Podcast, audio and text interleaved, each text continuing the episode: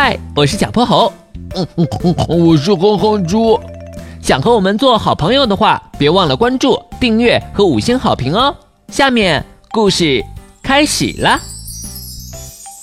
小泼猴妙趣百科电台，沙漠宫殿的一扇门。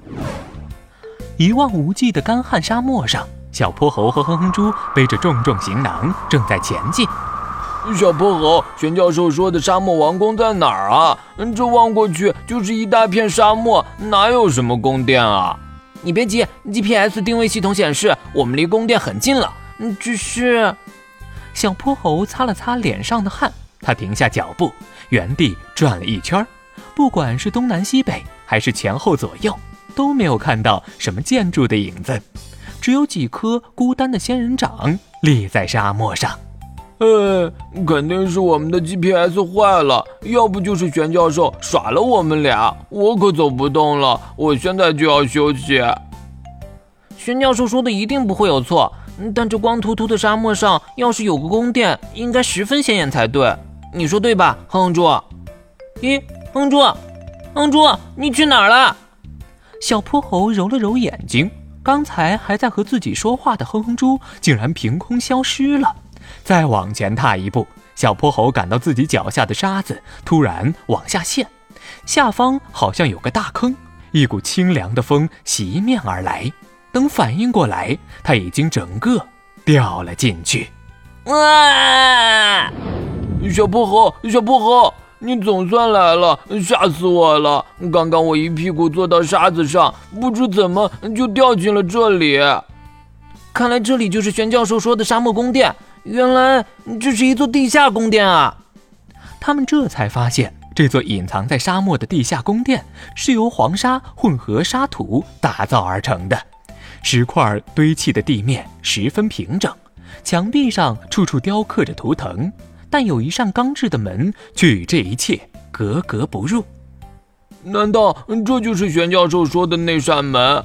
没错，只要进入这扇门，我们就可以拿到沙漠里的宝贵矿石资源。小泼猴走近一看，这扇门没有锁，也没有把手，只有一个小小的锁孔。门上好像画有什么图案？咦，这是水滴的标志。水？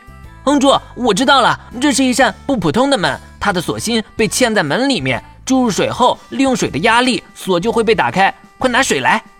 啊，你怎么不早说呀？水早就被我们喝完了。哼哼猪拿出水瓶，里面空空如也，一滴水都不剩了。这大沙漠哪里去找水呀？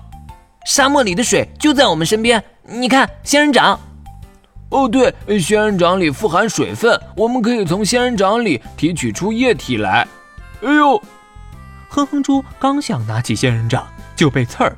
扎到了手，疼疼疼疼疼！嗯，这好好的仙人掌不长叶子，非要长这么多刺，真是恼人。哼住，仙人掌的刺就是它的叶子，因为生长在这干燥炎热的大沙漠中，仙人掌的叶子退化成了坚硬的刺，这样才能够避免仙人掌体内的水分被蒸发，更好的把水分储存起来。原来仙人掌是为了在沙漠中存活，才长了这么多刺啊！小泼猴小心地掰开仙人掌，里面果然有很多水分。仙人掌的汁液代替水流到了锁孔里，只听咔嗒一声，门开了。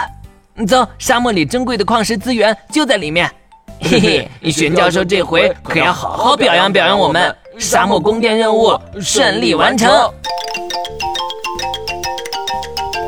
今天的故事讲完啦，记得关注订阅。五星好评哦！